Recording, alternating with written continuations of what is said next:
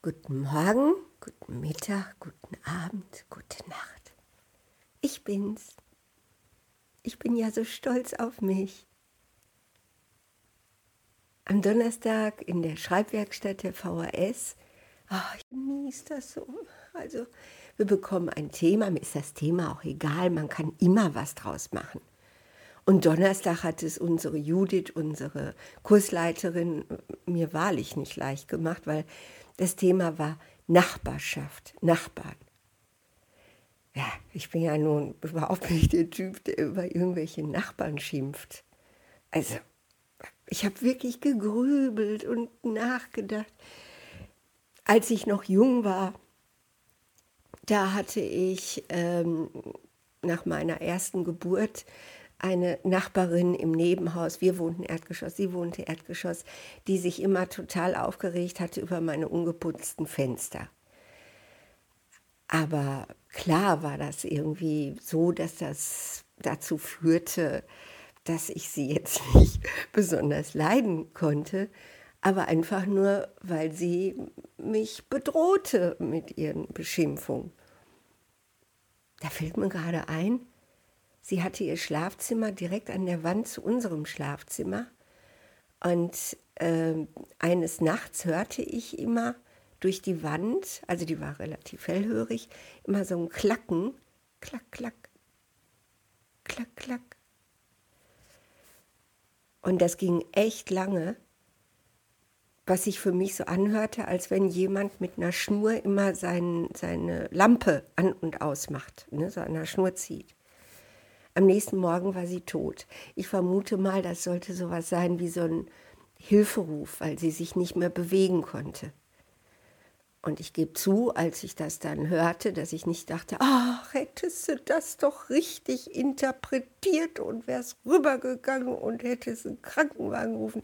Ich habe nur gedacht, aha, okay, also eigentlich fand ich das im Nachhinein sogar ganz schön, ne, dass ich da gelegen habe und diese alte Hexe mit ihrem Klack, Klack, Klack, Klack, Hilfe. Ähm, ja, ich würde es jetzt nicht direkt Rache nennen, aber schon ein bisschen in die Richtung. Egal, man wird ja auch älter. Ne? Also damals war ich eben so unsicher und ich hatte Schiss vor ihr und dann ist so ein Klack-Klack-Racheakt vielleicht irgendwie auch irgendwo ein bisschen verständlich. Okay, also die fällt mir ein an Nachbarin, die ich echt gefürchtet habe. So mit lärmenden Nachbarn kann ich, ja, doch, der Sohn meiner äh, Mieterin unter mir, der hat immer so laut nachts Musik gehört. Also das war schon, als ich dann mal sehr schwer krank war, da musste ich dann auch ins Krankenhaus irgendwann eingeliefert werden und lag da immer in meinem Bett eine Woche und hörte immer diese Musik. Sissy Top, ich werde es nie vergessen. Das war ganz schlimm äh, und echt richtig laut. Aber den Menschen mag ich super gern. Und seine Mutter, mit der er da in einer Wohnung lebte, jetzt ist er hochgezogen in der Zwischenzeit, die mag ich auch super gern, auch wenn ich sie nie besuche. Entschuldige, Beate. Naja, auf jeden Fall äh, keinerlei äh, mich über Nachbarn stellen. Das mache ich nicht. Ich hatte mich auch nicht über die alte Hexe dargestellt, sondern sie war die Bedrohung und ich war das Opfer, ne, das keine Fenster putzte, wie ich ja zugab. Auf jeden Fall sehr selten. Okay, was sich bis heute gehalten hat. Drei bis viermal im Jahr würde ich schätzen. Ähm, okay, also da saß ich nun am Donnerstag mit dem Thema Nachbarn. Ich wusste, dass meine Kameraden, wir schreiben dann ja alle still vor uns hin bis zu einer bestimmten Uhrzeit, dass die genug Stoff hatten in der ersten Geschichte ging es um das leidige Thema Müll. Ich verstehe sowas nicht. Ich kann einfach nicht verstehen, wie man sich über sowas Lächerliches aufregt. Also wenn es wirklich so ist, dass meine Nachbarn äh, einfach eben aus welchen Gründen auch immer nicht in der Lage sind, äh, Kartons zu zertreten. Das macht ja sogar Spaß. Also wenn ich zum Papiercontainer gehe ne, so, so Kartons zertrete, finde ich das schon so ein bisschen lustvoll. Also, boom, boom. Und da kann man ja mit reden. Da kann man dann ja mal irgendwie zum Beispiel würde ich vielleicht einen Zettel im Hausflur aufhängen. Hallöchen, lasst uns doch mal alle äh, an dem Tag und um die Uhrzeit sich bei mir in der Wohnung zusammensetzen und wir überlegen mal, wie wir den Spaß am Kartonzertreten erhöhen können. Also, oder Flur putzen. Hallöchen, lasst uns doch mal alle bei mir zusammensitzen. Ne, dann gibt es natürlich auch was zu trinken. Sekt und ja, und lass uns einfach besprechen, wie wir jetzt irgendwie da mit dem Flur eine Lösung finden, die sowohl die extrem sauberen als auch die, ja, die am liebsten Putzdienst von, vom Vermieter hätten, zufriedenstellt. Das kriegt man doch hin.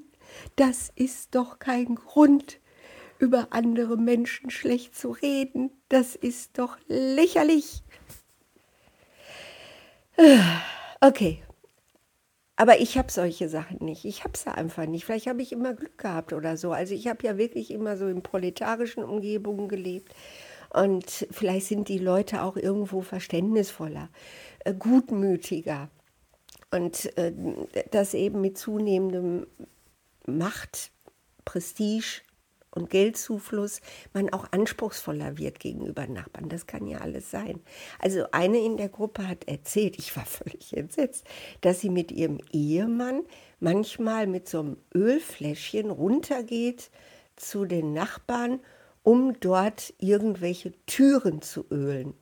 Boah, wenn ich mir das vorstelle, hier wird jemand klingen, Ihr sind da, hallo, lass uns mal durch ins Wohnzimmer. Deine Tür muss geölt werden. Ich glaube, ich würde ausziehen. Also das wird mir wirklich richtig Angst machen.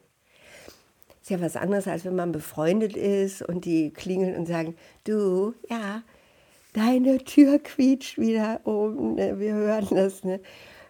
Dürfen wir dir helfen und die Tür ölen? Ich würde sagen, ja sicher, kommt rein.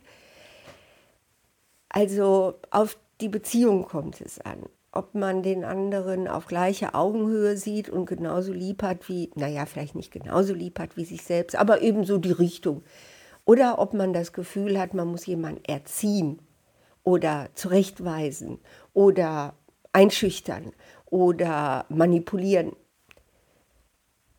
Ja, und in dem Haus, in dem ich jetzt lebe, das ist ein Traum.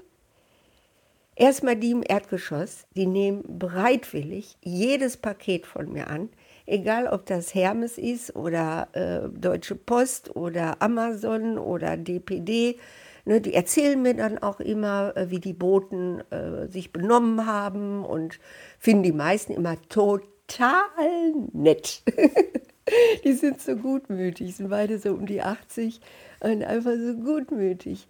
Ja, und dann gehe ich ab und zu mal runter. Die beschweren sich dann immer bei mir. Du lebst auch noch? Wir haben uns ja ewig nicht gesehen. Ja, sage ich, sorry.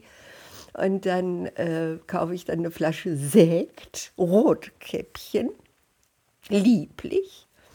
Und dann gehe ich so alle zwei Monate, gehe ich mal runter am Nachmittag und dann ja, gehe ich dann halb betrunken wieder hoch weil irgendwie bei mir reichen zwei Glas und ich bin echt Knülle. Ne?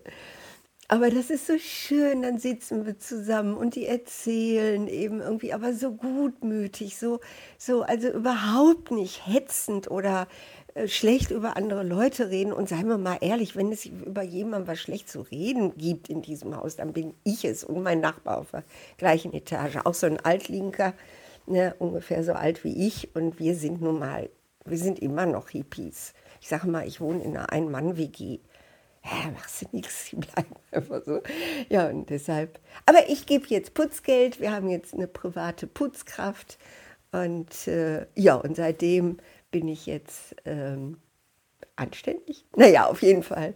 Alles okay. Es ist alles okay. Ja, und vor kurzem ne, habe ich so eine ganz teure Rotweinflasche, hatte ich gekauft und habe dann auch wieder gesagt, komm, ich komme runter, wir trinken jetzt mal Rotwein statt Sekt. Und dann ging das zack, zack und dann saß das ganze Haus, naja, nicht das ganze, aber das halbe Haus da unten in der Küche. Ich saß dann auf so, auf so einem, äh, wie heißen die, diese Rentner-Porsche, also diese, diese Einkaufswagen, da gab es so ein Klappding Da saß ich dann drauf, als Stuhl, weil wir gar keine Stühle mehr hatten. Das war so eine schöne Nachmittagsrunde. Also so ein richtiges Highlight, echt so richtig Wärme, Liebe, Akzeptanz.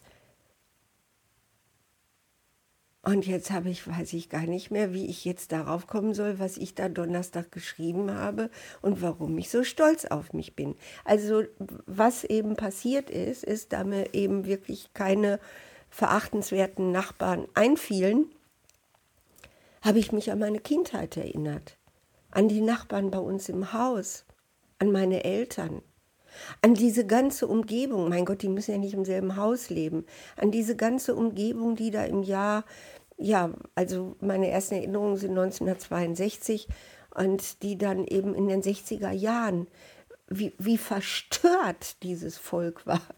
Ne? Wie alle gesoffen haben, wie eben wirklich alle irgendwie versucht haben, mit ihrem unerträglichen Schmerz und ihrer unerträglichen Schuld, ich meine, Deutschland hat Millionen von Menschen gefoltert, verbrannt, mit Gift in, in irgendwelchen engen Räumen, mit Gifteinsprühungen brutalst langsam getötet. Ja, also da lebt man mit, ne? Gut, das war vielleicht jetzt für viele nicht ganz so interessant. Also die konnten mit dem Thema äh, Schuld vielleicht noch eher umgehen als mit dem Thema Schmerz. Wer da alles gefallen ist. In der Familie meines Vaters, 13 Kinder, ist nicht ein einziger Junge im wehrpflichtigen Alter äh, äh, noch äh, am Leben gewesen. Die sind alle in Stalingrad und wo man so fällt. Was heißt fällt? Man fällt nicht. Man leidet Ewigkeiten, bis dann irgendwann diese Erlösung kommt, dass man endlich tot ist. So sieht's doch aus. Die waren alle bekloppt. Ich bin in einer Welt von Bekloppten groß geworden und ich bin sehr glücklich darüber und ich habe sie so lieb.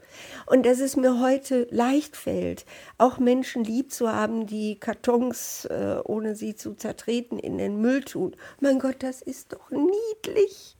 Das ist doch nur süß.